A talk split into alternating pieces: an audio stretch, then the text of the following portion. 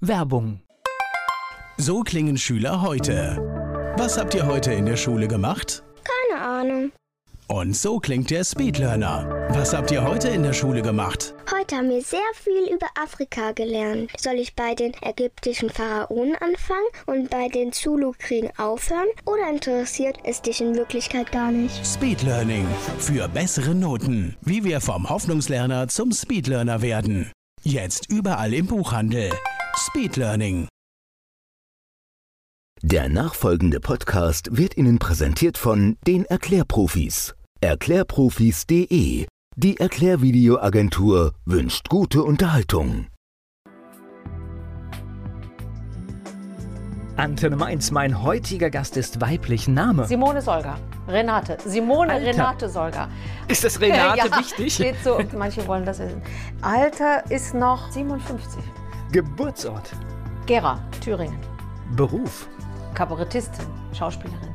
Hast du Hobbys und wenn ja, welche? Hobby klingt wie Schule. Also mit knapp 60 immer nach Hobbys zu fragen.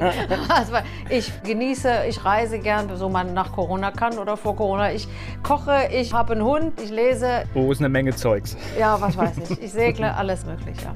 Hast du sowas wie ein Lebensmotto? Wahrhaftig bei sich sein. Bei, einfach bei sich sein. Oh ja, sehr angebracht in dieser Zeit. Ja. Ja, tatsächlich. Die Menschen, die so mit dir zusammenarbeiten, was meinst du, was sagen die über dich? Was macht dich aus? Woran erkennt man dich? Ich bin, glaube ich, kritikfähig. Ich kann das zugeben, wenn ich mich verrenne oder irgendwie was, dann beharre ich nicht auf Sachen. Ich denke, dass ich sehr zuverlässig bin und korrekt. Vielleicht auch manchmal zu genau, ne? so sehr korrekt bin. Ich bin kein Schwein. Ich glaube, die würden alle sagen, das ist kein Schwein. Simone ist ein guter Mensch. Die Kabarettistin Simone Solger hier zu Gast bei Antenne Mainz. Simone Solger, Kabarettistin, ist hier zu Gast bei Antenne Mainz. Sie hat uns gerade schon verraten, sie ist sehr genau. Wenn man auf der Bühne steht, ist es, glaube ich, auch wichtig, dass man korrekt ist und genau, weil da hängt ja auch viel ab. Ja, ich denke auch, da kaufen Leute eine Karte, ziehen sich Schuhe an und kommen jetzt extra wegen mir, sagen wir mal als Beispiel, ins Kabarett, um sich was anzugucken. Dann habe ich Verantwortung, dass das ein gelungener Abend wird, dass das alles nicht umsonst war und in die Grütze geht. Dieses muss man sich anziehen, da, wenn man da steht, diese Verantwortung, ich muss jetzt den Abend schön machen. Und wenn ich mir da Schwäche erlaube, dass ich unsicher werde, überträgt sich sowas sofort auf die Stimmung im Publikum, ist meine Erfahrung.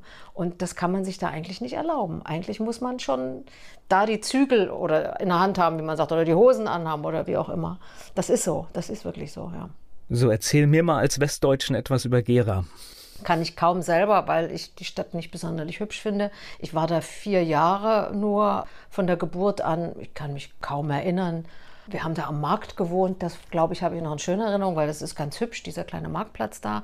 Es war mal ein schöner Blick. Ansonsten weiß ich nicht viel über Gera. Ich bin da auch so gut wie nie. Wo ging es dann hin nach vier Jahren? Äh, nach Leipzig. Meine Eltern sind nach Leipzig gegangen und da habe ich die meiste Zeit verbracht in der Kindergarten, Schule und Lehrer und so. Und ich war auch viel bei der Oma. Ne? Ich war nicht in so einer Kindertagesstätte oder sowas, Kinderkrippe, sondern ich war bei der Oma und das war in Aschersleben. Das ist so Halle Magdeburg in dieser Ecke am Anfang des Harzes. Da habe ich viele schöne Erinnerungen. Die haben da so ein Haus, ein wunderschönes Haus gehabt mit großem Garten, an den Garten in den Harz fahren. Meine Oma, die Russin ist, hat viel Spuren da bei mir hinterlassen. Das hat mich beeindruckt. Damit verbinde ich meine Kindheit.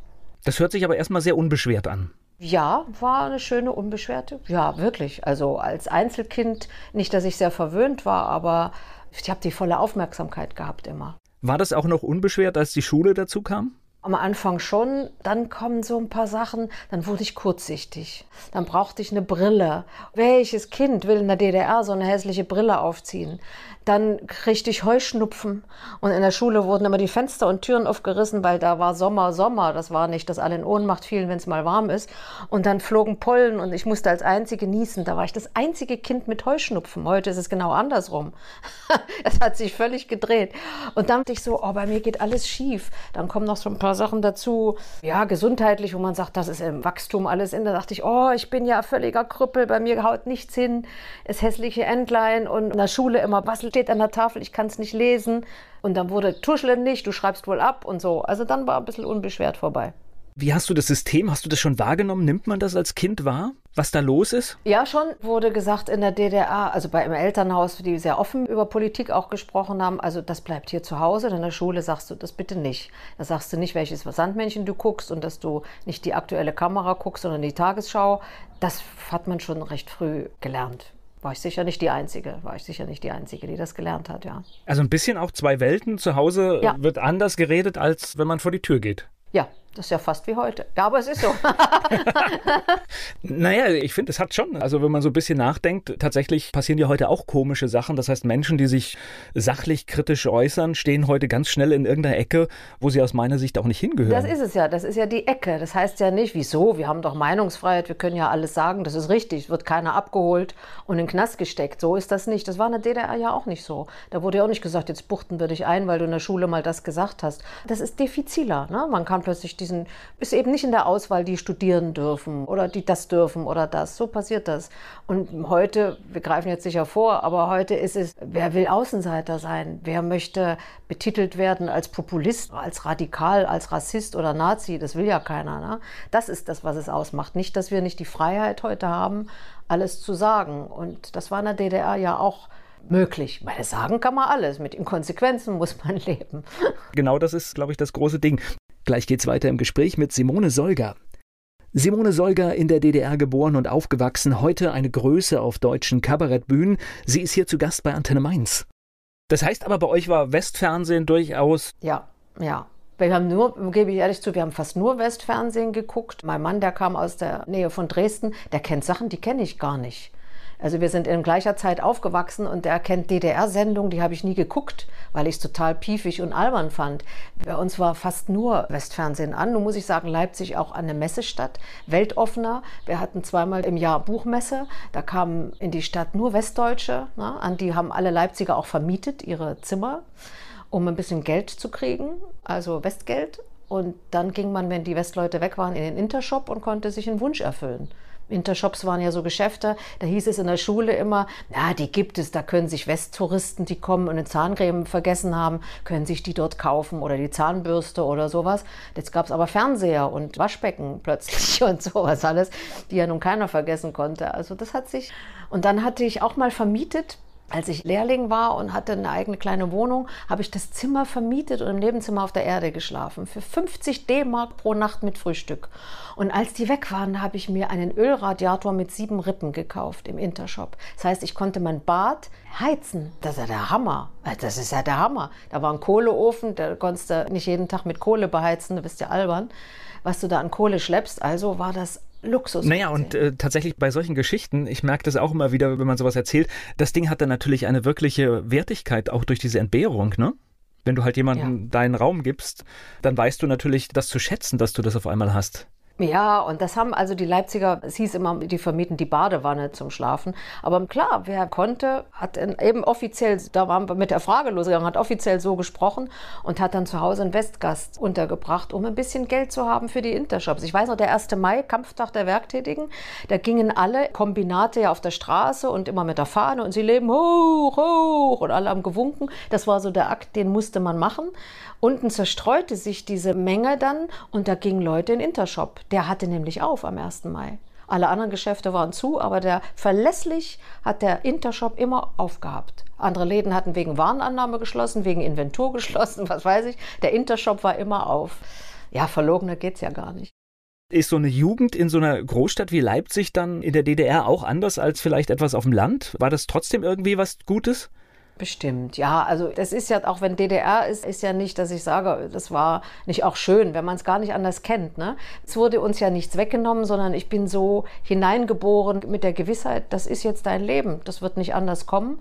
Westen ist Westen und du bist halt auf der falschen Seite und das ist so. Und dann macht man sich das irgendwie, richtet man sich ein. Aber eins habe ich immer gespürt als Kind, ich weiß nicht, woher das kommt, ich passe da nicht hin. Ich habe immer gesagt, ich passe hier nicht her, das ist nicht mein Land. Und dann hatten wir Bekannte, die haben haben haben wir in Bulgarien am Strand mal kennengelernt und ein Mädchen in meinem Alter und die schickte dann Klamotten, ne, Pakete mit Klamotten, also entweder Kaffee oder Waschpulver oder was weiß ich, was so die üblichen Sachen waren. Und da hatte sie immer Klamotten, die sie nicht mehr wollte, passten, reingetan. Das war für uns also wirklich das Größte, wenn ein Paket mit Klamotten kam. Und dann hatte ich Westklamotten an. Und dann sagte mal ein Nachbarskind, du siehst immer aus wie aus dem Westen. Und ich war so stolz als Kind, ich habe gesagt, ich sehe nicht aus wie Osten, wie heiß ist das denn? Also ich wollte mich immer irgendwie so abheben. Ich war nie so im Osten, habe ich gespürt, ich passe da nicht hin. Wie durch das eigentlich kommt, ich weiß das nicht. Aber es war so ein inneres Gefühl, das ist nicht meins.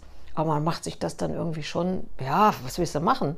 Muss ja da leben, dann macht man sich das auch irgendwie schön. Ja. Ich hatte ja überhaupt keine Berührung in die DDR, obwohl ich irgendwie ganz entfernte Verwandtschaft habe. Ich war aber 1992 ein paar Wochen beim MDR, habe ich mich da mal hin verirrt und habe dort viel privat gewohnt. Und ich war total überrascht, dass es eine Menge Menschen gab, die total positiv über diese Zeit gesprochen haben. Die haben sehr die Hilfsbereitschaft betont und auch etwas, wenn irgendwie da jemand ein Dach undicht hatte, dann haben irgendwie alle aus dem Umkreis geholfen, dass das Dach dicht wird. Und das ist so etwas, was weiß jetzt nicht, ob man das im Nachhinein verherrlicht, aber das hat sich irgendwie bei mir eingeprägt. Ja, das ist noch eine andere Zeit vielleicht gewesen. Vielleicht kann man das auch gleichsetzen mit einer anderen Zeit, die heute eben völlig anders ist. Weiß gar nicht, ob das nur mit DDR war, weil man sagt immer, wir waren solidarischer. Ja, weil natürlich, wenn so eine Minderheit von Deutschen, von Gesamtdeutschen jetzt unter solchen Bedingungen lebt, dann hält man irgendwie auch ein bisschen zusammen. Ja? Bei der jüdischen Community ist ja auch so zum Beispiel, die sind dann alle miteinander eng. Das sind immer so Gruppen, das ist völlig logisch. Wir haben natürlich auch solidarisch, wenn ich mal Anführungszeichen sage, du hattest Rolladen und dann konntest du mir mal das Buch besorgen und ich habe dir beim Dach geholfen und ich habe einen Zement, kann der beschaffen, dann kriegt der dafür mal eine Packung Taschentücher und so. Das war auch immer ein bisschen so ein Austausch von wer hat das, der hat das und so. Man schiebt sich das zu, ne? oder Trabi-Ersatzteile oder sowas. Und deshalb weiß ich, ich kann es nicht beantworten, ob das solidarisch ist oder ob die Zeit auch war, dass Menschen anders miteinander umgingen. Kann schon sein, wir hatten ja alle auch kein Telefon, man musste sich verabreden und einfach hingehen und, und klingeln ne? und sagen, du, ich stehe vorm Haus, hast du gerade Zeit das ist auch eine andere Zeit. Ich weiß nicht, ob das mit dem Sozialismus zu tun hat. Das war auch Na, tatsächlich, der Mensch neigt ja auch dazu, doch irgendwie das Beste aus der Situation zu machen. Und vielleicht ist es auch ja, einfach nur klar. das und wir, wir können es einfach nicht vergleichen. Aber ich habe das damals sehr oft gehört und deswegen hat sich bei mir so ein bisschen mhm. eingeprägt. Ich spreche gleich weiter mit Simone Solger. In der DDR aufgewachsen und dort auch eine Lehre gemacht. Das habe ich schon erfahren von Simone Solger. Sie ist hier zu Gast bei Antenne Mainz. Ich habe gerade Lehrling gehört. Was hast du denn gelernt? Buchhändler. Oder innen, BuchhändlerInnen. Ja, Buch, BuchhändlerInnen, innen, innen, wie man heute sagt, ja. Also Buchhändler, man merkt mal einen Unterschied, ne? Also das ist bei uns Ostlern ist das nie ein Thema gewesen. Wir hatten emanzipierte Frauen, alle berufstätig, vom Mann ökonomisch unabhängig. Und dann ging man zum Bäcker, zum Buchhändler und da hat keine Frau gesagt, ich bin nicht sichtbar, ich muss das innen dran haben und so. Für uns ist das jetzt, was die hier fortschrittlich glauben, eigentlich ein Zurückgang ins Mittelalter. Ich setze dagegen, ich achte schon seit bestimmt zehn Jahren darauf, wenn es männliche und weibliche Form gibt, dass ich nach Möglichkeit beides sage. Also wenn ich jetzt so eine Sendung hier mache wie diese, schaue ich immer, dass ich dann Hörer und Hörerinnen sage. Da Weil es eine direkte Ansprache ist, das ist was anderes. Genau. Wenn ich jetzt vor Publikum stehe und sage, meine Damen und Herren, oder dann spreche ich jemanden persönlich an, dann ist die Höflichkeit, sie mitzunennen. Aber wenn ich über andere Leute oder Berufsgruppen rede, weiß ich jetzt nicht, warum ich das betonen muss. Also ich, ich habe mit dem Gender-Sternchen und dem ganzen Kram in geschriebenen Texten tatsächlich überhaupt kein Problem. Beim Hören, ich hatte vor kurzem versucht, ein Hörbuch zu hören. Ich habe es nach fünf Minuten ausgemacht, weil ich überlege dann mehr, ist es jetzt richtig oder ist es... Aber wenn das Geschlecht doch keine Rolle spielen soll mehr, so wie Hautfarbe und Religion, warum muss ich es dann jetzt sichtbar machen? Wir sind doch gerade dabei zu kämpfen, dass das Geschlecht keine Rolle spielt. Bei der Bezahlung, bei der Arbeit, bei Führungspositionen, bei Schlag mich tot. Jetzt müssen wir es erst wieder sichtbar machen. Da gibt es für mich einen großen Widerspruch. Was hast du für Bücher verkauft? Die Marx Engels Gesamtausgabe zum Beispiel. Dann hieß es, wenn keine Buchnachschub kam, also die, die, haben ja nicht jeden Tag Bücher geliefert, so wie heute oder sowas, sondern da kam eben mal eine Woche auch keine Ware oder mal fünf Tage. Und dann hatten die BuchhändlerInnen, meistens Frauen in diesen Geschäften, so Kittel an und dann rief einer durch den Laden, Ware, Ware! Und dann rannten alle wie angeschossen in diesen Kitteln los und dann wurden die Bücher mit der Hand aus dem LKW geladen durch den Warenraum Kofferraum getragen. Gestatten Sie mal bitte. Dann gingen die Kunden beiseite und machten einen langen Hals. Was kommt da an Literatur? Und dann wurde das in den Keller gebracht. Und dann hatte ein Lehrling zum Beispiel, also alle Ware aufzuschreiben, was ist gekommen, wie viele Exemplare. Ne? Und dann wurden verteilt besonders gute Bücher, Westliteratur oder Klassiker oder so, die es sonst nicht gab, kriegte eben ein Buch der Chef und eins der Parteisekretär und die ganze Stab der BuchhändlerInnen kriegte eins oder zwei. Und bei den Lehrlingen wurde gelost, wer das eine Buch dann kriegen durfte und sowas alles. Also, und dann, wenn keine Bücher kamen, hieß es, es ist so leer im Regal. Frau Solga, die Marx Engels Gesamtausgabe, Fächern, Breitfächern hieß es. Und dann mussten die eben alle quergestellt werden, dass es viel ausfüllt, dass der Laden dann nicht leer aussah. ich ich habe gerade ganz erstaunt Westliteratur gehört. Naja, also äh, Literatur von Westautoren oder sowas, also außerhalb von DDR-Literatur. Also zum Beispiel gab es ein Buch, das hieß Rat für jeden Gartentag. Das war jetzt kein Westautor, ah. sondern aus dem Osten. Und das war ein blaues Buch mit einer gelben Sonnenblume. Kennt eigentlich jeder. Und dieses Buch war Mangelware. Warum auch immer. Wahrscheinlich haben wir es exportiert.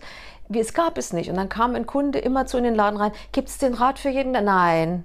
Rat für jeden? Nein, wieder nicht. Ist es gekommen? Nein. Und dann kam es mal, nach Wochen oder Monaten, dann wurden die an Frauenarzt 1, an den 1, Fleischer 1 und der Chef 1 und der Parteisekretär. Und dann kam der Kunde, ist es, das ist schon durch. Als der Kunde kam, das gab mir einen Stich, wo ich denke, das geht, der fragt jeden Tag seit Wochen und dann war das Buch weg. Er war halt nicht in der Sekunde da oder es wurde, glaube ich, nur eins auf den Verkaufstisch gelegt. Ja, so ging man mit Mangelware um. Das heißt aber, das war jetzt nicht alles Mögliche, was man da kaufen konnte, sondern das waren schon selektierte Titel, die bei euch ja, zu ja, kaufen waren aus dem Westen, ja? War nicht okay. Alles möglich zu Gleich geht's weiter im Gespräch mit Simone Solger. Buchhändlerin, das hat sie gelernt. Die Kabarettistin Simone Solger ist hier zu Gast bei Antenne Mainz. War das dein Traumjob? Nein, Sicher war das damals, heute ist ja mehr der Computer da wichtig oder so, aber es war, war, natürlich ist das was, was sehr schlau macht und lesen, bitte, was ist nicht wunderbar am Lesen, aber es ist doch ein Beruf, wo man sehr mit sich ist, viel liest, mit sich alleine ist und wenn man in einem Verkaufsraum ist, muss man dann das Buch empfehlen. Heute toll, man hat eine kleine Buchhandlung und Leute wissen noch, was da steht und können Bücher empfehlen, also ist großartig, ist ja oft gar nicht mehr der Fall. Mir war das zu introvertiert so ein bisschen. Ich bin jemand, habe ich gemerkt, ich muss mehr Action haben so beruflich. Und um auf die Schauspielschule zu gehen, musste man Abitur haben. Hatte ich nicht, weil nur einer aus der Klasse oder zwei aus der Klasse für Abitur zugelassen waren, Parteikind und Arbeiterkind. Also war, um an die Schauspielschule zu gehen, eine abgeschlossene Berufsausbildung dann Voraussetzung. Und dann hatte ich gedacht, naja, Buchhändler. Das machst du zwei Jahre als Lehrer und dann bist du auf der Schauspielschule. Hat das geklappt? Ja, ja, so hat es geklappt. Genau so hat es geklappt. Die Kunsthochschulen waren die einzigen Hochschulen mit Hochschulabschluss, obwohl man kein Abitur hatte. Das gab es ja sonst nicht. Somit habe ich heute Abitur. Nee, ich habe einen Hochschulabschluss so und bin Diplom-Schauspieler, so nannte sich das. Man musste also da ein Hochschulstudium absolvieren, nicht wie heute, wo sich jeder ja Schauspieler nennen kann, der sich für begabt hält. Das gab es ja nicht. Musst nur eine Visitenkarte drucken, ja. Mhm. Also du hast die Schauspielschule gemacht und dann? Vier Jahre, direkt in Leipzig an der Theaterhochschule zwei Jahre und dann zwei Jahre im Studio Magdeburg. Und das war ganz schön, weil man dann am Tag so mal gelernt hat und abends schon in den Aufführungen mit kleinen Rollen dabei sein durfte. Ne? Das war sehr praxisbezogen und mit den großen Schauspielern zusammen und schon eine Inszenierung vor Publikum und so. Das war toll. Und dann wurde ich verpflichtet an das Kinder- und Jugendtheater in Leipzig nach dem Studium. Und dann habe ich gedacht, so Kabarett, das war ja toll, da Pfeffermühle, so ein super Kabarett, drei Musiker, Live-Musik, eine Frau, drei Männer auf der Bühne, immer ausverkauft, eine Stimmung, die Leute haben gelacht, da will ich hin. Und dann habe ich mich dort beworben und wurde dann genommen auch. Ich glaube, in diesem Bereich war so ein bisschen Freiraum auch da, oder? Das waren Programme, die wurden geschrieben von den Autoren. Es wurde von der Partei abgenommen, jedes Programm. Also konnte man nicht sagen, was man will oder zur Aufführung bringen. Das wurde vor einer Premiere wirklich durch eine Kommission abgenommen. Und das gab es auch, dass man Nummern nicht mehr aufführen durfte oder dass man sagt, das Programm findet nicht statt. Das ist so nicht zugelassen.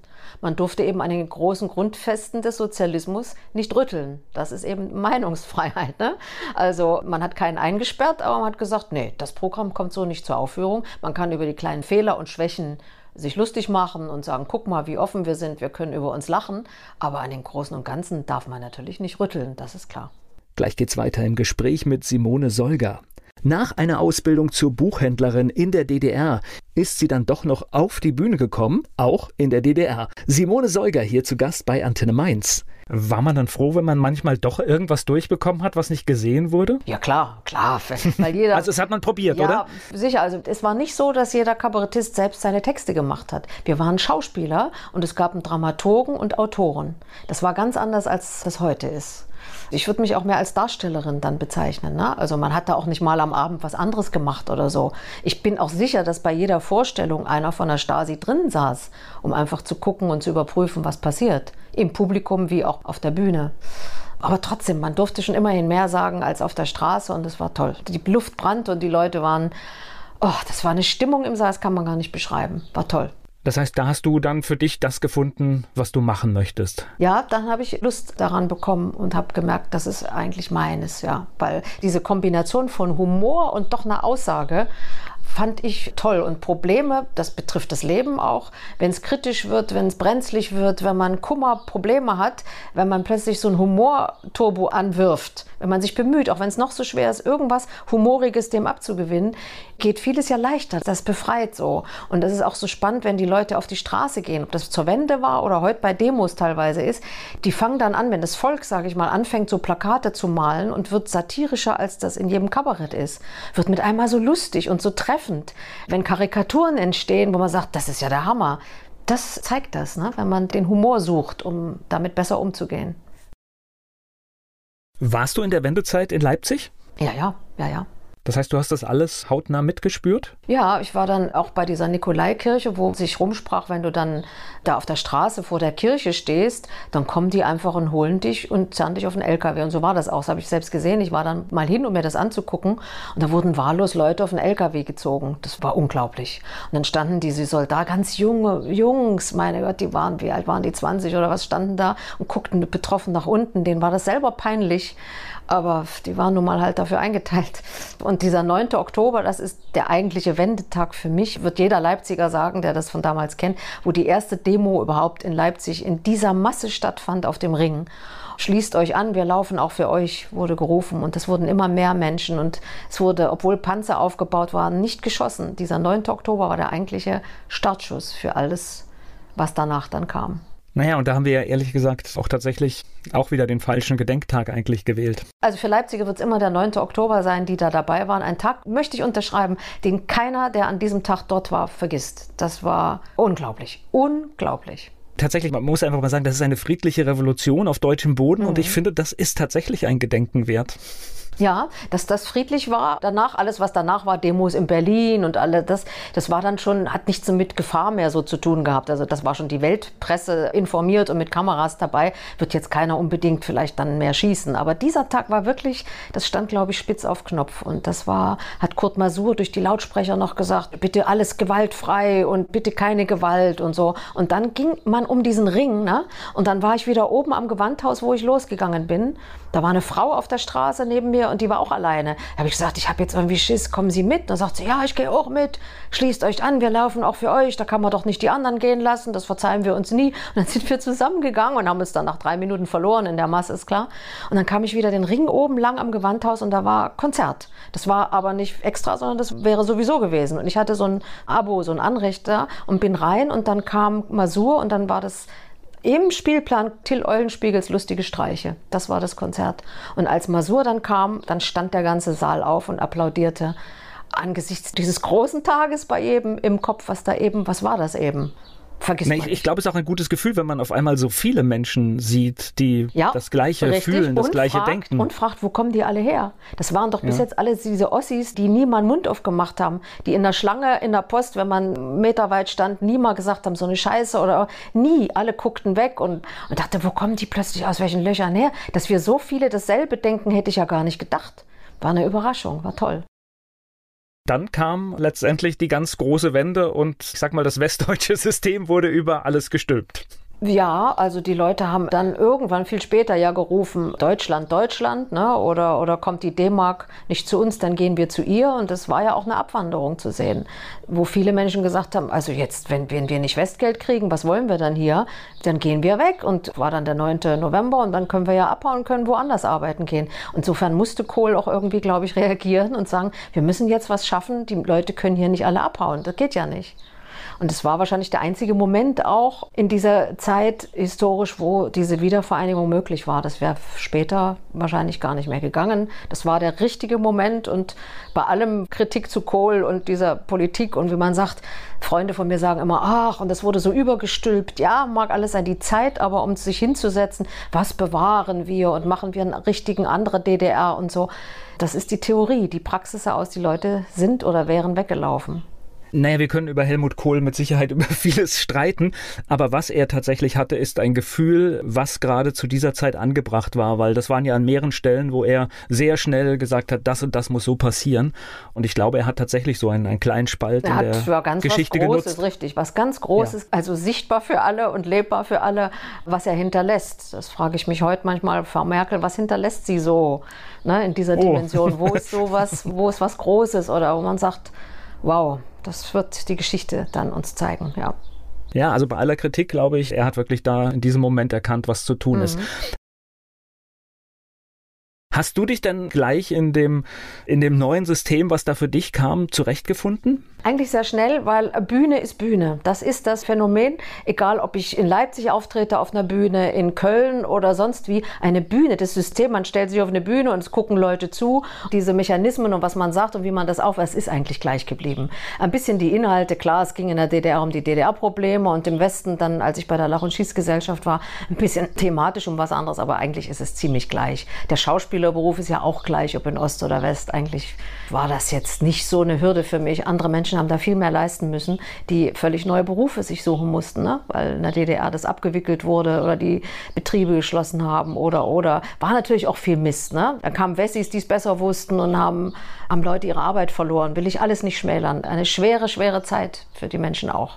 Ich hatte ja gesagt, ich war ganz kurze Zeit beim MDR, da ist der gleiche Fehler passiert und also ich kam da nicht zurecht, weil ich gemerkt habe, hier stimmt irgendwas nicht, aber da ist Folgendes passiert. Die haben einfach gesagt, oh, wir müssen jetzt gucken, dass das alles modern ist und so klingt wie im Westen, also im Radio und haben tatsächlich den langjährigen Mitarbeitern des DDR-Rundfunks, die dort alle noch waren, lauter Wessis, und da muss ich jetzt auch so sagen, und auch besser Wessis vorgesetzt, ja. Und in so ein Team, da war so eine schlechte Stimmung und da habe ich mich so unwohl gefühlt und es war auch kein Miteinander, sondern es war ein Gegeneinander, wo ich gesagt habe, nee, da, da will ich gar nicht arbeiten, weil da kann gar nichts Kreatives entstehen. Und dieser Fehler ist aber überall gemacht worden. Überall, das heißt, und das hat jetzt auch ja. mal mit dem Akt einer Vereinigung gar nichts zu tun. Das ist einfach, wie Menschen reagieren Ne? Was da für Westler auch kamen, mit welcher, mit welcher Anspruchshaltung und wir können das besser und ne, dieses Gehabe.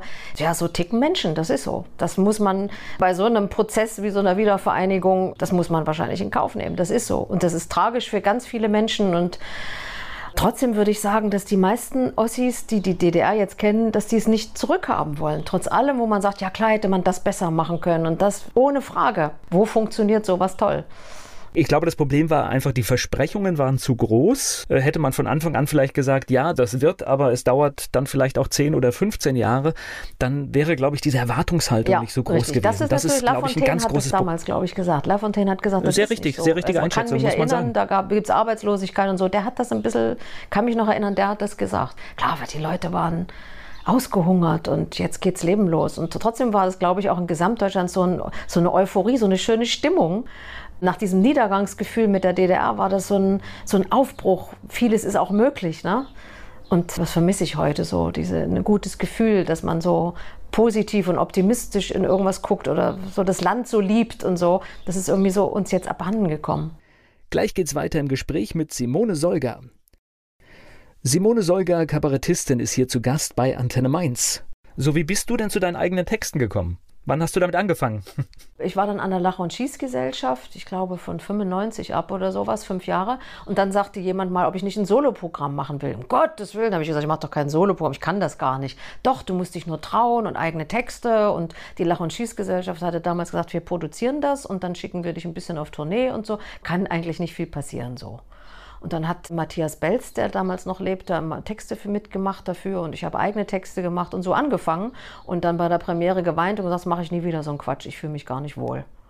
Und nun ist das schon so lange her, dass ich das mache, kam dann immer mehr hinzu und ja, mit Resonanz vom Publikum, dann habe ich immer mehr Zutrauen bekommen und auch immer mehr Lust und eigentlich wurde es immer mehr. Und dass ich merkte, hier bin ich jetzt richtig. Und. Was ist bei der Premiere passiert? Gar nichts, alles lief bombastisch. Ich war okay. nur einfach fertig. Ich war so fertig mit den Nerven, diese Anspannung und dieses, als würde ich zum Hinrichten gebracht, als ich auf diese Bühne musste. Als ob es um mein Leben ginge. Mein Vater sagte damals, dir wird doch kein Arm abgenommen. Was machst denn du für ein Theater? Natürlich hat er völlig recht. Aber wenn man in so einem Tunnel drinsteckt, sieht man das nicht. Man ist völlig isoliert und sieht nur seine Aufgabe. Ne? Das ist, was ich am Anfang wieder ein bisschen sagte. Vielleicht nehme ich generell im Leben manche Sachen besonders wichtig und besonders schwer auch. Vielleicht hängt das meinem Leben so an. Ich war auch an der Ballettschule mal, da lernt man auch sehr verbissen ein bisschen. Ne? Das muss akkurat sein, das muss genau sein, da kann man nicht schummeln, nicht mogeln. Das Bein muss so hoch sein, da gibt es kein Vertun. Ne? Das hat mich ja geprägt diese ganze Zeit bin ich sehr gewissenhaft oder sehr genau und will es auch alles so vielleicht zu richtig machen. Das hängt meinem Naja, hatten wir ja an. schon am Anfang. Ja. Das hat ja ein bisschen was auch mit der Verantwortung für das Publikum zu tun. Da, wie gesagt, hat jemand eine Karte gekauft, erwartet ja, einen schönen weißt du, Abend. Dann, dann hatte ich mal auf der Schauspielschule, gehe ich mal zurück, hatte ich dann in Klassik, da wurde gesagt, spiel mal die Luise, ein klassisches Fach, nichts Lustiges. Das war nicht besonders gut, das ging ein bisschen in die Grütze. Kann doch passieren. Alle sagen, man muss doch Fehler machen, du musst nicht so korrekt sein.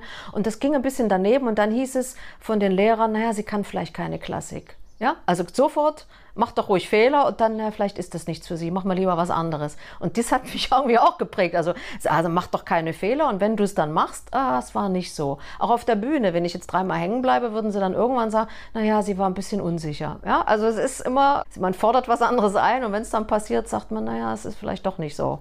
Das hat sich bei mir eingeprägt. Gleich geht's weiter im Gespräch mit Simone Solger. Simone Solger, Kabarettistin, hier zu Gast bei Antenne Mainz.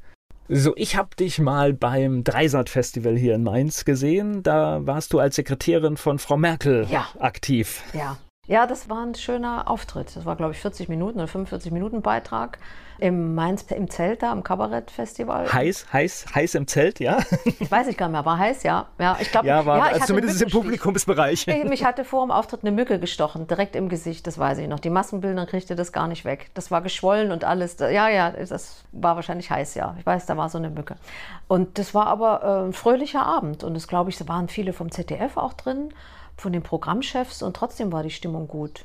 Ich glaube, es waren nur Leute vom ZDF drin. Ich glaube, ich war der, war der einzige Fremdkörper. und trotzdem war die Stimmung ganz gut. Also gelacht haben sie zumindest alle. Ob das alles so korrekt politisch war, wie sie das wollten, weiß ich nicht. Aber zumindest haben sie vielleicht für die Kameras gelacht, sagen wir so. Und dieses Video gibt es ja auch online zu sehen und wird sehr viel angeklickt, nach wie vor. Gucken sich viele Leute an. Mich erreichen da immer noch Briefe dazu oder Mails. Hm. Na, es war ja auch tatsächlich für mich eine gute Nummer, weil du hast es auch schon mal angedeutet. Was bleibt bei Merkel? Das ist, ich finde, also mich langweilt das zum Teil. Ich finde, dass tatsächlich in 16 Jahren Regierung jemand selten so wenig Spuren hinterlässt wie Angela Merkel. Und ich fand deswegen deine, wie du es aufgebaut hast, ziemlich gut. Also sie hinterlässt sich ja viel, was wir gar nicht wissen, weil das ist ja intern. Ne? Was da wirklich passiert, weiß ja jetzt keiner so ganz genau. Aber sie hinterlässt schon was, aber eben nicht nur Positives. Sie ist, glaube ich, mit diesem Wort alternativlos, das hat, es gibt immer eine Alternative. Ich fand das abstrus, sowas zu sagen. Und prompt gründet sich auch eine Partei, eine Alternative, die sagt, nee, Merkel, es gibt eine Alternative. Ja, das war ja wie eine Steilvorlage. Was ich an Frau Merkel schätze, nach wie vor, bei aller Kritik ihrer Politik, das sieht man jetzt, wenn man Frau Baerbock im Vergleich mal guckt. Die Frau Merkel ist in ihrer uneitlen Art würde sie nie einen Lebenslauf fälschen oder sich zu was Höherem benennen oder sie würde sich wo bereichern. Es war nie ein Skandal hochgekommen, dass sie sich privat das und das an Land gezogen hat oder so. Das muss ich sagen, ist ein Riesenfund. Das muss ich Frau Merkel jetzt lassen, weil wenn man auch politisch in der Welt so guckt, wie viele sich da bereichert haben, haben da was und dann Skandal laufen. Zumindest ist nie was rausgekommen oder dass sie da wo gemogelt hat. Also wenn das so stimmt, was ich weiß, muss ich sagen, das ist ein Riesending. Das muss man Merkel sehr hoch anrechnen. Das hat jetzt Definitiv. nichts mit vielen Dingen zu tun, wie sie entschieden hat ne, und ob ihre Politik immer so toll ist. Aber das muss man sagen, fängt Frau Baerbock ja schon sehr schlecht an. Also definitiv bin ich bei dir. Meine Kritik ist auch eher so, dass wir sind wenig innovativ und letztendlich ist eine Lösung von ihr immer, ich räume die politischen Themen der anderen aus dem Weg. Ja, ja. Und sie hat eben da Atomausstieg, Flüchtlingskrise, auch Corona und sowas. Das ist, glaube ich, hat sie nicht gut gelöst. Würde ich jetzt mal Na, ist ja verkehr, verkehrte Welt. Also ich meine, Atomausstieg ist ein grünes Thema. Dass es jetzt ausgerechnet eine CDU-Kanzlerin macht, das ist ja verkehrte Welt. Mhm. Ja, ich habe mal so gedacht, auch sie ist in der falschen Partei einfach. Sie hätte nie in die CDU gehen sollen. Das ist nicht ihre Partei. Vielleicht war das ihr Weg politisch mal und dann ja komm und dann so war sie halt dabei, aber wahrscheinlich war das nicht ihre Partei. Sie hat auch mal so einen ähnlichen Satz, habe ich irgendwo mal gelesen bei ihr, dass sie, da bin ich nicht konservativ genug oder so, hat sie mal gesagt, ganz am Anfang. Da dachte ich eigentlich, das stimmt, das bist du nicht. Aber nur gut, die hat das eben so verrückt alles, dass es plötzlich eine AfD gibt und plötzlich die CDU für die Wähler so weit nach links gerückt ist, dass sie sagen, wo bleiben wir, wo sind wir? Und das Dilemma sieht man ja im Parteienfeld, was jetzt passiert ist daraus. Ich spreche gleich weiter mit Simone Solger hier bei Antenne Mainz. Simone Solger, ihr geht es natürlich so wie allen Künstlerinnen und Künstlern, kaum Auftritte. Sie ist hier zu Gast bei Antenne Mainz. Was hättest du denn 2020 alles auf deinem Terminplan gehabt? Ja, das war ganz voll, so wie 21. Dann wurde das alles nach 21 verschoben, auch voll. Und nun müssen wir immer wieder schieben, die Termine schieben und man weiß nicht, was stattfindet. Und es ist einmal ein sehr schlechtes Signal von der Politik ausgegangen für die große Kulturbranche. Ihr seid so wichtig nicht. Das kann man als Politik eigentlich nicht machen. Dass natürlich in Ausnahmesituationen, ob das Krieg ist, eine Pandemie ist oder sowas, dass natürlich wichtiger ist, dass Telefon und Eisenbahn funktioniert und die Fabriken laufen, als dass man einen kulturellen Abend hat, das will ich einsehen. Da müssen wir auch uns nichts vormachen, ja. Aber dass man irgendwie so lange auf sagt, auch so sagt, man kann auf die Kultur verzichten und dann nichts bieten, für Menschen, wo nachgewiesen ist, dass da keine Infektionen stattfinden, wo man erst Leute investieren lässt, wie die Bühnen und Theater, in Abstandshygieneregeln, in Lüftungsanlagen und, und, und dann zu sagen, nee, das geht nicht. Dass man sich keine Gedanken macht, dass nicht staatlich subventionierte Theater, dass da nichts ist und jetzt medial groß verkauft, ihr dürft jetzt aufmachen, jetzt ist Pandemie runter, Inzidenz so und so, jetzt geht es. Das geht nicht von jetzt auf gleich wo sollen wir jetzt im Sommer? Es ist Fußball, EM, es ist Hitze. Die Leute freuen sich auch ins Restaurant mal zu gehen. Die gehen ja nun nicht unbedingt gerne in die Kabarettbühne ins Haus. Das gehen sie nie im Sommer im Übrigen, auch ohne Corona. Ne? Das ist jetzt so schwer und dann zu sagen, na jetzt dürft ihr doch wieder, wenn dann nur 40, 50 Leute sitzen dürfen wegen der Abstandsregel, wo die Einnahmen auch so gering sind, wo man oft sagt, das lohnt sich weder für den Künstler noch für den Bühnenbetreiber, ist ein bisschen medial verwischt, so dass dann ich höre das immer von Freunden, die sagen, na ihr dürft doch jetzt. Und ich immer sage, nee, ihr täuscht euch da.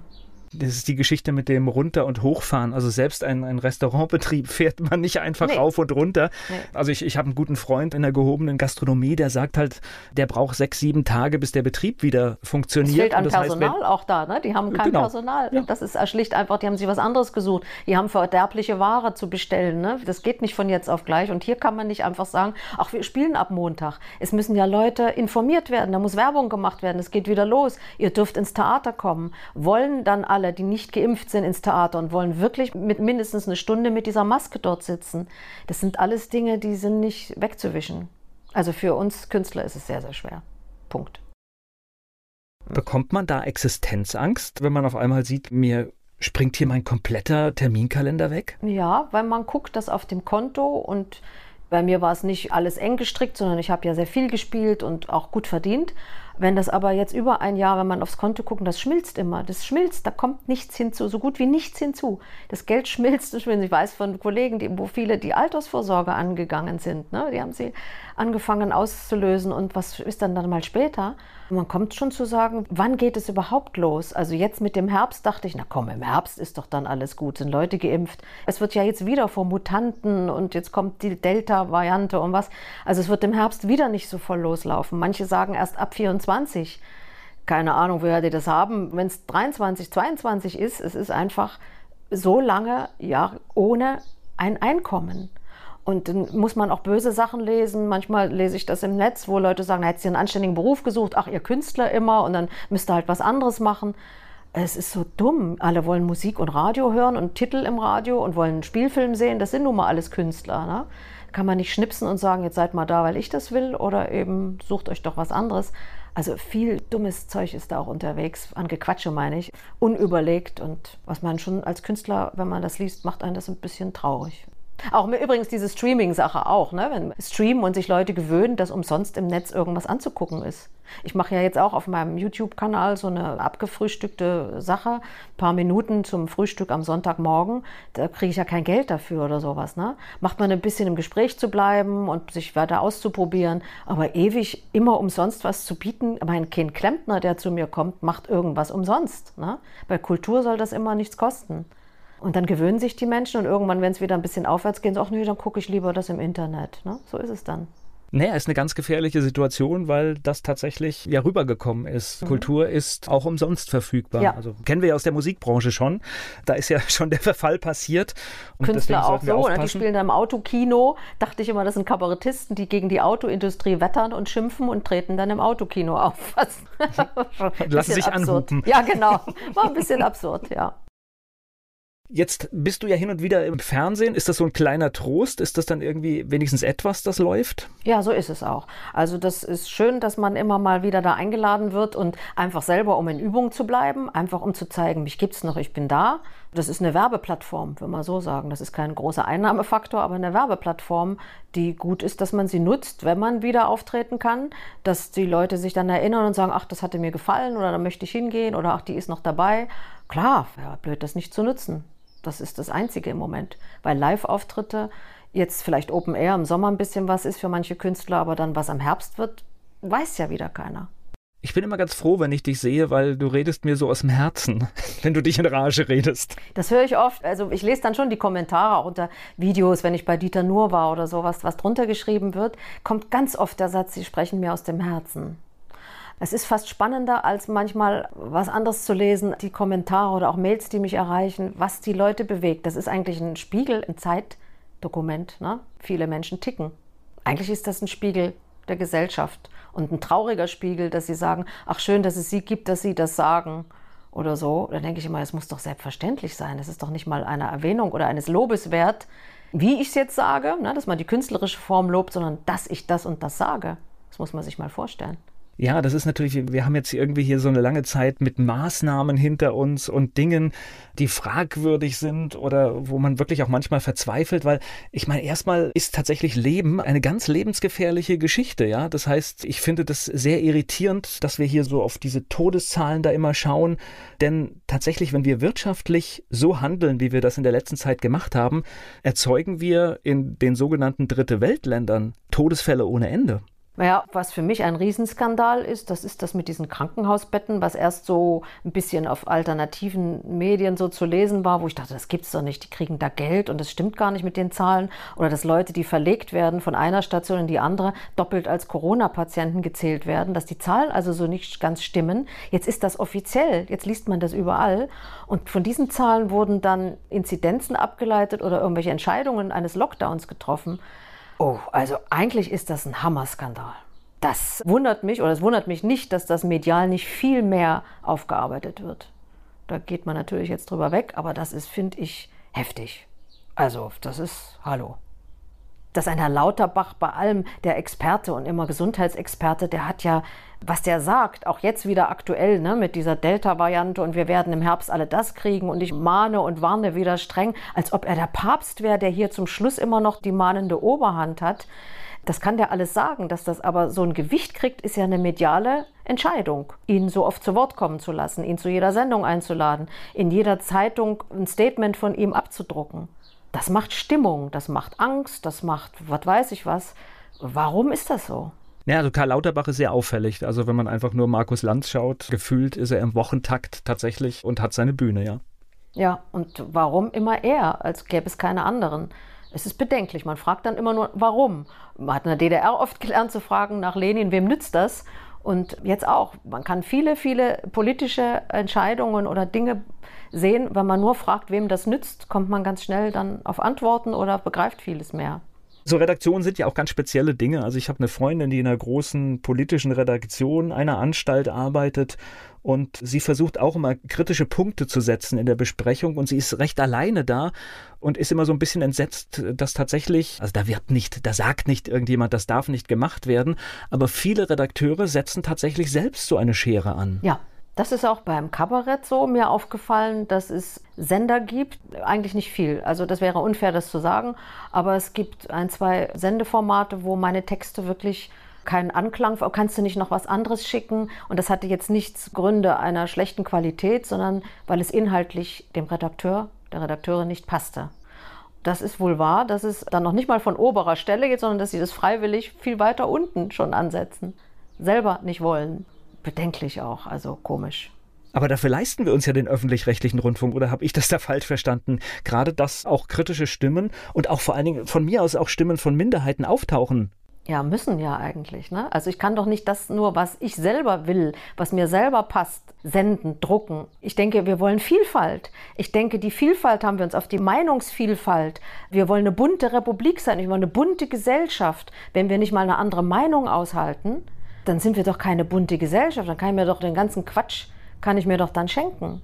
Ich rede nicht von Dingen, die ich sage, die nicht auf dem Boden ne, unseres Grundgesetzes stehen oder wo ich irgendwie zu Mord oder sonst was aufrufe oder irgendwas wirklich heftig Rassistisches loslasse oder so. Aber es muss doch, muss doch möglich sein, eine andere Meinung, eine andere Sichtweise. Heute ist ja konservativ auch schon rechts. Das hat sich völlig verschoben.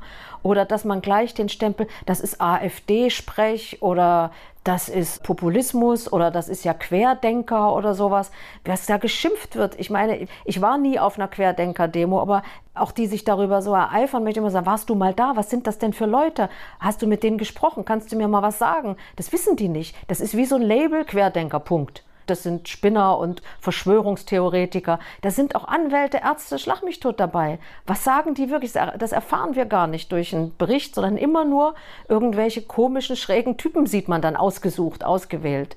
Ich spreche gleich weiter mit Simone Solger. Simone Solger, mit ihr spreche ich über Corona, die Folgen und wie wir damit umgehen. Sie ist hier zu Gast bei Antenne Mainz. Also ich weiß in Berlin, ich kenne Leute, da stehe ich auch dazu, die waren dabei ja. und waren demonstrieren, das aus dem Bereich Event, Unternehmer, die einfach nicht mehr wissen, wohin mit ihrem Zorn. Und dann bin ich ganz ehrlich, dann ist es mir lieber, jemand demonstriert, als dass er andere Dinge macht. Weil er braucht einen Kanal für Wut und Zorn. Sicher, aber wir wollen doch auch eine, ich sage, wir wollen doch eine lebendige Demokratie. Und dann ist doch gut, also ich, ich habe auch gehört, das war eine ganz normale Demo, keine Gewalt, da war gar nichts. Dann werden vielleicht auch wieder Leute eingeschleust, was weiß ich, passiert ja nun auch. Aber es wird wie so ein Querdenker, ist dann wie so ein Stempel wie Nazi oder irgend so ein Quark, wo ich sage, mach das doch mal lebendig mit Menschen. Das wissen die oft gar nicht. Das ist auch so einfach einen Stempel drauf und ich habe recht. Da hat sich in unserer ganzen Streitdiskussionskultur hat sich so viel verändert, dass es, dass dann auch Firmen freiwillig im Gehorsam, zum Beispiel Balsen habe ich gestern gelesen, irgendein so Afrika-Keks eben umbenennen wegen Afrika oder so. Ich sage, das ist so einer schießt raus und will irgendwas. Hochhäuser ist ein Phallus-Symbol und das sollte man nicht machen. Und dann dackeln andere und sagen, ja, stimmt eigentlich, ja. Und jetzt wieder auf die Frage, wem nützt das? Ist klar, das sind Verbände, das sind Organisationen, die wollen alle Geld. Die wollen alle Geld und müssen Opfer sein und damit kriegt man Geld und wird am Leben gehalten. Also das hat ja einen Sinn, das ist ja nicht ohne Grund. Jeder will vom Fördertopf um vom Kuchen da was von haben. Ich habe gelesen, also die Schwesig, das ist mir in Erinnerung, Manuela Schwesig, in Erinnerung gewesen, die hat vor Jahren gesagt, Linksextremismus ist ein hochgebauschtes Problem und hat alle Förderprogramme gegen Linksextremismus abgeschafft und gesagt, wir müssen uns auf den Kampf gegen rechts stützen. Nichts gegen den Kampf gegen rechts, bitteschön. Ja, aber man sieht ja jetzt, Riga Straße oder was so abgeht, möchte ich Frau Schwesig heute mal hören. Also, das so zu trennen, diese Schere aufzumachen, ist schon kühn, ja, und hat, folgt irgendwie eine Absicht extrem, glaube ich, sind wir uns einig, ist immer schlimm, aber für mich verwischen auch gerade so die Grenzen. Ich weiß jetzt gar nicht, was du für Anfeindungen schon hast, aber wenn ich zum Beispiel lese, dass Dieter nur in das rechte Lager geschoben wird, da kann ich nur mit dem Kopf schütteln. Das ist sowas von hohl. Ich kenne Dieter nur, ja, der ist weder Rassist, noch ist er rechts, noch ist er. Also, das ist sowas von bekloppt und dämlich. Da fällt mir nichts ein. Und dann zu sagen, ach, und wenn er was gegen Thunberg als Pointe bringt oder sie auch er sagt ja selbst, ich habe eine mächtige Frau in diesem Moment kritisiert. Ne? Es ist ja kein kleines, harmloses Mädchen nur, womit er auch recht hat. Er hat da zwei, drei Pointen gebracht. Ich wüsste gar nicht, was mich da aufregen soll. Ja, gegen Kinder macht man sowas nicht. Bayana aus Kassel, die sich im Ton vergriffen hat mit ja, Sophie Scholl, da sind sie doch auch alle aufgesprungen. Das ist ein Kind, die hat geheult auf der Bühne. Also das ist immer so mit zweierlei Maß. Das hat mit Logik gar nichts mehr zu tun. Das ist einfach, ich schieße mich ein Und dann bin ich in meinem Tunnel und weiß, Dieter Nur ist also so und dann schieße ich, egal was der sagt, das ist völlig wurscht. Der, der hat den Stempel schon vor der Sendung. Und dann frage ich mich, warum guckt ihr die Sendung? Ihr könnt es doch ausmachen. Warum guckt ihr sie denn? Macht's doch aus, wenn es euch so stört und wehtut. Bist du dann jetzt auch rechts? Wahrscheinlich, in mancher Augen ja. Also ich hatte wenig, gebe ich zu, aber es gab Leute auch, die den Saal schon mal verlassen haben in der Vorstellung mit Türknall, wo ich sage, aha, man kann ja nach Pause gehen oder man kann still aufstehen und gehen. Man will wieder vor den anderen zeigen, guckt mal, ich habe hier eine andere Meinung und das ist ja wohl das Letzte. Ne? Es soll ja was darstellen, sonst macht man ja, zelebriert man das nicht so. Oder ich habe auch mal Post bekommen von einer Frau, die sich beschwert hat, dass ich nicht gendere oder eine andere. Das ist ja schon Populismus. Und eine sind sie AfD-Wähler. Und eine fand ich bemerkenswert vor einem Jahr, vor Corona, kurz vor Corona, zur Premiere in Köln die dann geschrieben hat, sie hat einen Wandel vollzogen. Die schrieb, wie sie eine Gruppe von elf waren und die haben sich in der Pause ausgetauscht und waren völlig fertig. Wie kann man so, und das ist doch am Rande des Populismus und wie kann man das und so und so sagen. Und es sind von den Elfen vier gegangen und der Rest blieb. Und sie hat dann geschrieben am Schluss, wie sie sagt, ach, ich habe das dann nochmal überlegt, wer sind wir eigentlich, dass wir so urteilen können und wir müssen doch. Und sie haben, eigentlich haben sie das, wie sie dann zum Schluss, man hat es voll verstanden, was sie wollen und so. Die hat in ihrer Mail mir einen ganzen, ihr Psychogramm geschickt, wie sie so einen Wandel vollzogen hat. Das war, ich habe darauf auch geantwortet, das fand ich bemerkenswert. Und es gibt ja gerade bei so Programmen, wie du sie auch hast, gibt es ja manchmal etwas, was sich das ganze Programm aufbauscht, aber am Ende dann eine ganz andere Wendung findet. Deswegen muss ich mich bei einer künstlerischen Darbietung auch auf alles einlassen. Also bitte, Kabarett soll polarisieren, das soll wehtun und das Stachel sein. Aber wenn es wehtut und das Stachel ist, dann passt es wieder nicht. Weil die wollen vorher bestimmen, es darf nur dem wehtun und da einen Stachel ansetzen. Ja? Also es wird ja da oft im Kabarett auch, sagen wir mal, Linkspartei, Grüne, da wird ja nicht so stachelig vorgegangen. Da macht man dann einen Witz über kleine harmlose Sachen wie in der DDR. Man geht nicht ans große Ganze, man macht wieder nur so, ach, wir können auch über die mal lachen. Man geht dort längst nicht so scharf vor wie gegen FDP oder AfD oder sowas. Ne? Das ist sehr, ein bisschen einseitig ist auch schon, das ist so sehe ich auch bei Journalisten in Morgenmagazinen oder irgendwelchen Sendungen, da denke ich, so wie du jetzt moderierst oder Fragen stellst, du musst dem linksgrünen Lager angehören, sonst würdest du so nicht fragen, sondern würdest vielleicht die Fragen eben anders stellen. Also man merkt es schon, ja. Ist uns die Toleranz irgendwie abhanden gekommen? Ja, auf jeden Fall. Das würde ich unterschreiben. Ich sage es auch im Programm, kluger Mensch hat das mal gesagt, ich glaube, ich war das selber. Toleranz heißt nicht, was zu fordern, was man gut findet, sondern auch etwas auszuhalten, was man schlecht findet letztendlich, weil die Definition ist ja, ich muss die Meinung eines anderen ertragen, solange sie im rechtlich korrekten Bereich noch ist. Und auch, ich muss gar nicht diese Meinung annehmen oder so, ich muss sie einfach nur ertragen. Ich glaube, der Ursprung liegt auch darum, dass viele jetzt herangewachsen sind, die in ihrer Erziehung nicht gelernt haben, auch Kritik als etwas Positives anzunehmen, sondern nicht gleich immer beleidigt zu sein. Ich stelle fest, viele sind heute wahnsinnig beleidigt, wenn mal Kritik kommt oder wenn sie, wenn was nicht als positiv beschrieben wird oder hinterfragt wird. Das ist für die eine große persönliche Beleidigung.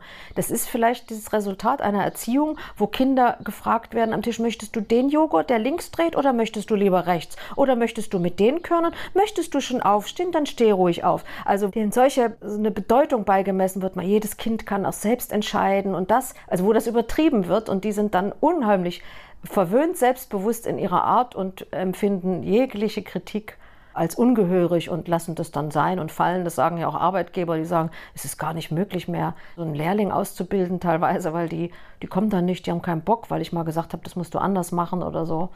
Ich frage das, ich will das nicht so hinstellen, aber ich habe mir überlegt, ob das nicht auch ein Produkt einer Erziehung ist der letzten Jahre. Gleich geht's weiter im Gespräch mit Simone Solger.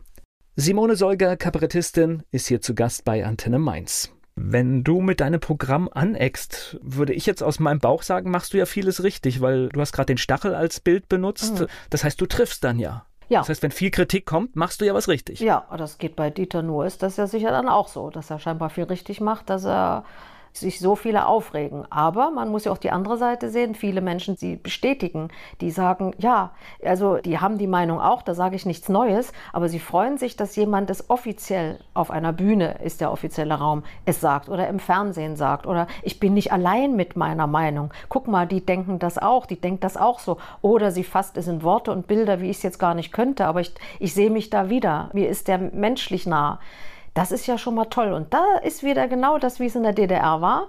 Du zu dem und dem gehst, zu Rebers, zu Nur, da hörst du das, was du jetzt sonst nicht so sagen kannst oder wo du aneckst. Ne? Wir kommen wieder ein bisschen dahin zurück, wie Kabarett mal war. Geh dahin, da hörst du Sachen, die du sonst nicht so überall hörst oder nicht überall so sagst. Bisschen naja, aber so kommen wir auch weiter, ne? Das heißt, denke, äh, ja. immer in der eigenen Blase zu sitzen, bringt einen ja nicht wirklich weiter. Nee, es ist sehr absolut. Diese, diese Lagerbildung und so, es ist sehr was Absolutes und auch mit Beschimpfungen im Internet brauchen wir gar nicht reden. Auch unverschämt und ich hatte in der Leipziger Volkszeitung auch mal einen Kritiker, der dann schrieb, die Lachmesse in Leipzig, das war großartig, alles toll, aber eine merkwürdige Kunstfigur. Und dann hat er mich seziert, was ich alles falsch gemacht habe und wie politisch und wie antiquiert das ist. Und wenn ich nicht gendere, bin ich antiquiert und das und so. Unterm Strich, der Laden war danach immer voll. Auch so, ich war immer ausverkauft, die Leute waren total bei mir. Und ich glaube eher, dass so eine Kritik fast hilft, weil Leute es lesen und sagen, oh, das ist scheinbar interessant, da würde ich dann mal hingehen, weil das trifft ja eher auch meine Meinung ja, da weiß man Bescheid. Also das ist, das soll ein bisschen. Ja, das mit dem, die, die, schreibenden Kollegen haben das mit dem Verriss noch nicht verstanden, was sie eigentlich damit machen. Ja, ganz genau. Aber mir ist es auch egaler geworden. Das ist was vom Älterwerden, muss ich auch sagen. Früher habe ich mich da gegrämt oder hat mich das angenommen oder es ist mir mittlerweile ziemlich wurscht geworden, dass ich sage, sag es einfach, mach es einfach. Wo ich so merke, es ist so, na und, dann kann er dich nicht leiden. Und dieses, also ich liebe Luxus, sage ich ganz ehrlich, und so ein generell im Leben, Luxus ist auch, wenn man nicht mehr beliebt sein will oder beliebt sein muss. Für mich kommt das sehr spät, diese Erkenntnis, weil ich vielleicht aufgrund meiner Erziehung, wo wir am Anfang sind, immer so genau und alles richtig und nicht an und auch DDR, du darfst, ach, bloß nicht und mach das mit, ne, und so, zum Duckmäuser erzogen, dass ich jetzt so merke, oh, es ist unheimlich befreiend und tut gut der eigenen Person und schlägt dann wieder aufs Leben zurück, auf mich privat, zu sagen, nee, du musst nicht beliebt sein und dann ist das eben so. Ist doch egal, dann kann der dich nicht leiden. Ach, lass die quatschen, ist doch wurscht. Das haben andere viel früher gelernt, bei mir kommt es ein bisschen später, aber immerhin, also mir bekommt es gut. Ja, das ist halt ein Vorteil von viel Erfahrung und dann auch ein bisschen mehr dickes Fell wahrscheinlich über die Jahre und dann ja. funktioniert das. Was erwartest du jetzt vom zweiten Halbjahr 2021? Gibt es Auftrittsmöglichkeiten oder? Also mein Kalender ist jetzt voll für diesen Herbst, sehr voll, weil sich viel dahin verschoben hat. Ich erwarte, dass die Regierung jetzt mal aufhört, oder die Regierungsvertreter, die Presse aufhört, diese Angst zu schüren und immer dieses Unheil jetzt wieder, auch das geht ja schon wieder los mit in Portugal und Lissabon da und jetzt kommt wieder die Mutante und wir müssen aufpassen und so. Also wenn es so ist, dass wir ja damit leben müssen, werden wir bei dieser Impfgeschwindigkeit immer mehr Mutanten haben. Das kommt jetzt so. Wir müssen damit eben leben und müssen gucken, wie wir das in den Alltag kriegen und können nicht immerzu auf Inzidenzen gucken und dann da reduzieren da Verbote und diese Unlogik schaffen, dass ich in die S-Bahn gehen kann so und in der Bühne mit so viel Abstand darf ich nicht sitzen im Theater.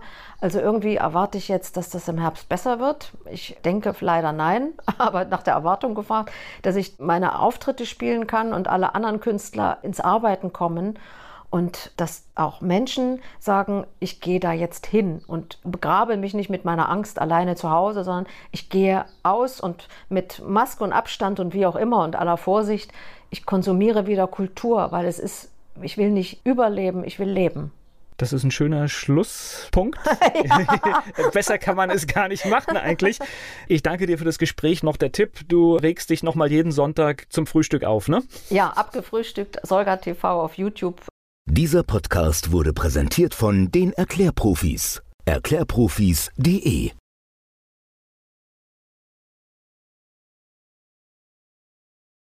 Werbung.